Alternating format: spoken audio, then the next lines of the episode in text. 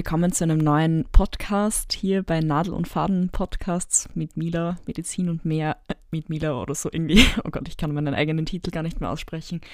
Ähm, ja, willkommen zurück. Ich hoffe, es geht euch gut. Falls ihr noch in die Schule geht oder an der Uni studiert, dass ihr eure Semesterferien gut verbracht habt. Also ich habe jetzt noch eine Woche frei und dann geht es auch für mich wieder los. Ich weiß, dass in Deutschland zum Beispiel die Semesterferien um einiges länger gehen als hier in Österreich. Also ich hoffe, ihr könnt gut entspannen und ja.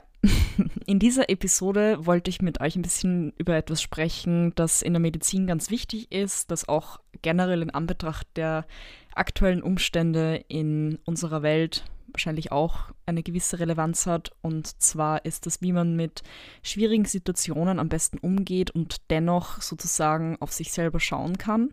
Und ja, ganz zu Beginn, alle Gedanken sind meine eigenen und ich teile hier nur meine Ansichten mit euch oder meine Ratschläge oder ja, aber ich möchte natürlich jetzt irgendwie nicht sagen, dass das, was ich sage, das einzig Richtige ist und nur ein kleiner Disclaimer heutzutage, ich weiß jetzt nicht, wie ihr das wahrnehmt oder wie intensiv ihr die aktuellen Dinge verfolgt, aber heutzutage passieren natürlich ganz viele Sachen in der Welt, die einfach belastend sind, die mit viel Negativität verbunden sind. Und das kann man auch ein bisschen, äh, ein bisschen umlagern, vielleicht auf die medizinische Umgebung, weil natürlich MedizinerInnen oder generell Personen, Menschen, die im medizinischen Bereich tätig sind, oft mit sehr viel äh, schwierigen Situationen und leidvollen Situationen konfrontiert sind und wo natürlich dann ein bisschen gefragt ist, wie man selber damit umgehen kann, ohne dass ja, ohne dass es einem selber auch schlecht geht. Ich denke, wir alle sollten oder haben ein gewisses Maß an Empathie in, in uns. Das ist auch gesund und ganz wichtig, dass wir empathisch sind. Empathie heißt ja, dass ich mich in jemand anderen hineinversetzen kann und somit quasi nachvollziehen kann, wie sich die andere Person oder mein Gegenüber gerade fühlt. Und das ist in der Medizin natürlich ganz wichtig, aber natürlich, wenn es dem Gegenüber gerade nicht so gut geht oder wenn das Gegenüber gerade schwierige Nachrichten oder schlechte Nachrichten oder komplizierte Umstände zu erleben hat, dann ist Empathie wichtig, aber kann auch oft in ein gewisses Maß übergehen, wo es uns selber schadet. Und ich bin mir sicher, dass die ein oder andere, der ein oder andere von euch, wo ihr diesen Podcast gerade hört, sich schon einmal in einer Situation befunden hat, wo ja, wo es ein bisschen zu viel geworden ist. Ich kann mich selber dann viele Szenarien in meinen Formulaturen und Praktika erinnern, wo ich dann rausgehen musste und mir gedacht habe, uff, das ist gerade richtig krass und ich weiß nicht, wie ich damit umgehen soll. Ich habe auch oft schon Situationen gehabt, wo ich nach besonders schwierigen Situationen dann heimgekommen bin und mit meiner Mama drüber geredet habe und auch geweint habe und gesagt habe, es ist voll arg, ich, ich weiß gar nicht, wie ich das verarbeiten kann.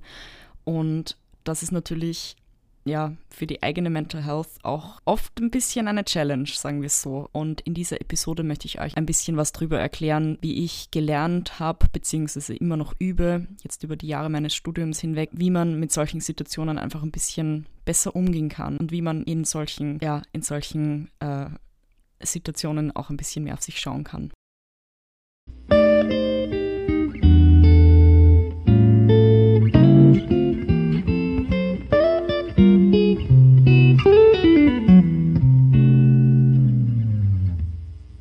Grundsätzlich finde ich, sind drei Begriffe in dieser Diskussion ganz wichtig.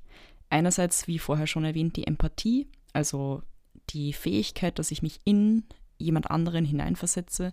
Die genaue Wortherkunft von Empathie ist natürlich M, also in, in etwas hinein, und Pathos, also Leid, Unglück, Leidenschaft, Leiden. Und ja, es übersetzt eigentlich auch im Endeffekt genau die Bedeutung dieses Wortes. Das ist einfach die Fähigkeit, dass ich mich in das Leid zum Beispiel von jemand anderem hineinversetzen kann und dadurch die, die Lage einfach gut nachvollziehen kann. Das ist ganz wichtig und zeichnet uns als gute MedizinerInnen auch einfach ja, aus. Der andere oder zwei andere Begriffe sind Mitgefühl und Mitleid und das sind Begriffe, die oft sehr ineinander übergehen, oft synonym verwendet werden, aber eigentlich nicht wirklich das gleiche aussagen, meiner Meinung nach. Ich habe das auch lernen müssen. Aber Mitgefühl ist ich habe da so, ein, so einen Artikel auf psychologieheute.de gefunden. Mitgefühl, das ist jetzt ein Zitat, Mitgefühl wird dann real, wenn wir uns unseres gemeinsamen Menschseins bewusst werden. Somit ist Mitgefühl etwas anderes als Mitleid. Und Mitleid ist wenn ich tatsächlich auch etwas von mir hergebe, um sozusagen mein Menschsein auch auszudrücken gegenüber der anderen Person. Jetzt ist es aber so, dass wir natürlich als MedizinerInnen oder als PflegerInnen oder als generell einfach medizinische Personen ganz viele Menschen jeden Tag sehen oder mit ganz vielen Menschen in Berührung kommen. Und wenn wir jedem dieser Menschen etwas von uns selber geben, bleibt am Ende des Tages überhaupt nichts von uns übrig und wir gehen vielleicht sogar ins, ins Negative und das ist dann einfach, wo die Spirale beginnt und man nicht wirklich mehr genug Energie hat, sich selbst rauszuholen aus der Negativität, sage ich jetzt einmal so. Im Endeffekt denke ich mir, kann es einem ganz gut helfen, wenn man in so einer Situation sich einfach der Unterschiede bewusst ist, dass man mitfühlen kann, soll und darf und dass man empathisch sein soll, aber dass man nicht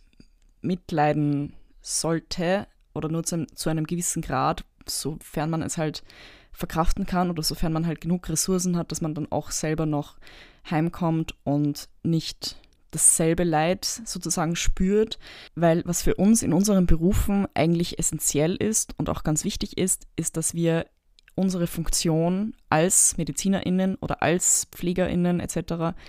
zu 100 Prozent ausüben können. Und sobald ich sozusagen selber nicht fit bin, sei das jetzt auf einer psychischen oder auf einer physischen Ebene übrigens, sobald ich selber nicht fit bin, kann ich gar nicht mehr 100% meines Könnens für andere Leute hergeben und das ist natürlich dann wiederum ein Nachteil für unsere Patientinnen. Das ist etwas, das ich lernen musste und das aber auch ganz ganz viel Sinn macht irgendwie und dass man auch üben kann, soll, muss, bis man es sozusagen perfektioniert hat und bis man sich selbst dann sozusagen so weit in dieses Leben eingefühlt hat, dass man das dann auch ohne, ohne großen Aufwand sozusagen intus hat, also dass man das auch automatisi automatisiert, diese Denkweise und diese Auffassungsweise. Das heißt jetzt natürlich nicht, dass man nicht empathisch sein soll. Ich finde, das Schlimmste für ÄrztInnen ist, wenn sie nicht empathisch sind. Das ist wirklich schrecklich für alle beteiligten Personen und ähm, das sollte man nie verlieren, die Empathiefähigkeit.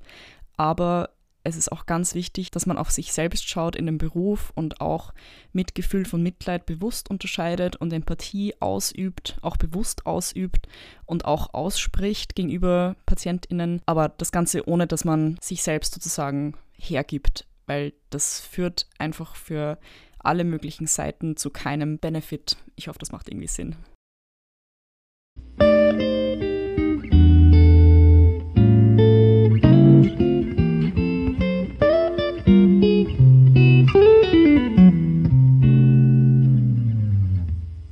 Ich habe das lernen müssen, weil zum Beispiel in Formulaturen es auch sein kann, dass man an einem Tag mit einer Patientin oder einem Patienten spricht und ein bisschen kennenlernt und so und am nächsten Tag kommt man dann in die Arbeit und der Nachtdienst von zuvor berichtet dann, dass die Patientin zum Beispiel verstorben ist oder dass der Patient einen Schlaganfall hatte und nicht mehr ansprechbar ist oder sich nicht mehr ausdrücken kann oder nicht mehr gehen kann und so. Und das sind natürlich Schicksalsschläge, die wir da mitkriegen, die ja, die nicht ohne sind, die auch in ich, ich weiß nicht, ob ein anderer Beruf so etwas erleben muss oder, oder so etwas erlebt generell, aber das ist natürlich ganz speziell für die Medizin, weil es sich hier einfach um Gesundheit handelt. Und die Gesundheit ist für jeden Menschen das wohl Wichtigste im Leben.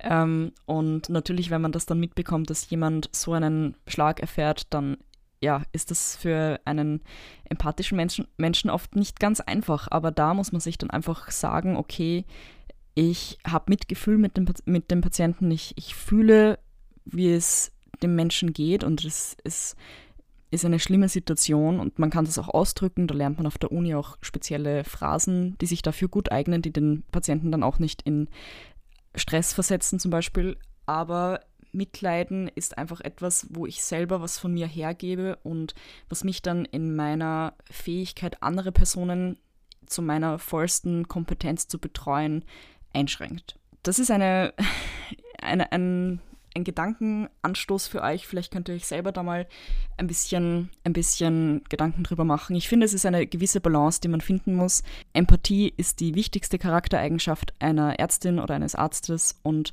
das darf man nie verlieren, weil man sonst einfach kein guter Arzt, kein, keine gute Ärztin mehr ist.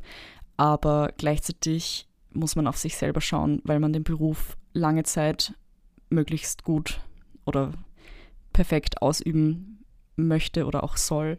Und ja.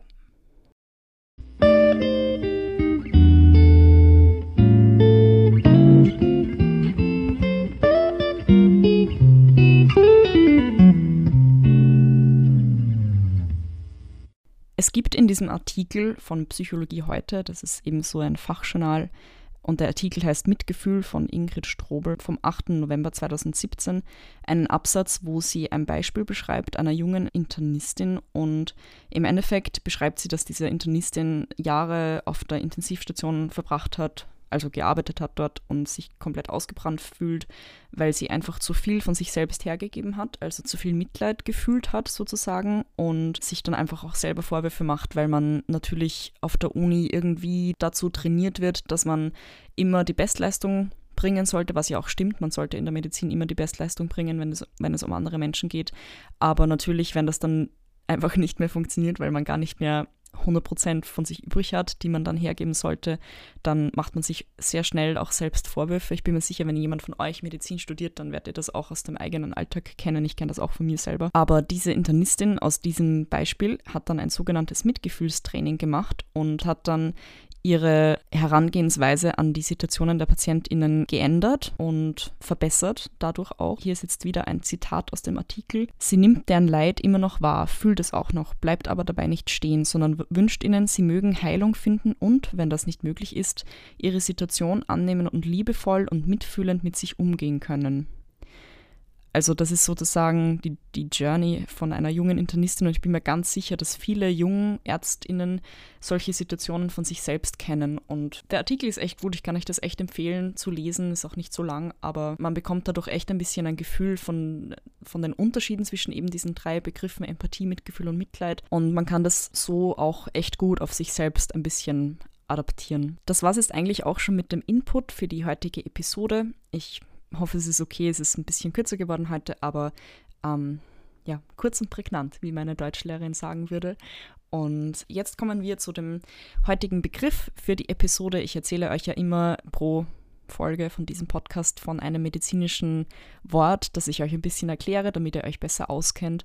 Und das heutige Wort ist Syndrom. Und Syndrom ist ein Begriff aus der Medizin oder auch der Psychologie und im Endeffekt beschreibt Syndrom einen Komplex von mehreren Symptomen, also eine Ansammlung von mehreren meist typischen Symptomen, die mit einem gewissen Krankheitsbild, einer Krankheit oder auch nur einer Kondition zu vereinbaren sind, die oft auch äh, Trivialnamen haben und dadurch auch eine gewisse Entität beschreiben. Und Beispiele dafür sind Down-Syndrom, das ist eines der bekanntesten Syndrome, oder auch Zika-Syndrom, das ist so ein Syndrom, wo ähm, die Drüsen, zum Beispiel Tränendrüsen und Speicheldrüsen, ja, autoimmun angegriffen werden und nicht mehr funktionieren, wo die Leute dann ganz trockene Augen oder ganz trockene Mundschleimhäute haben. Andere Syndrome sind zum Beispiel äh, das Rotor-Syndrom oder Dubin-Johnson-Syndrom, das sind Lebererkrankungen.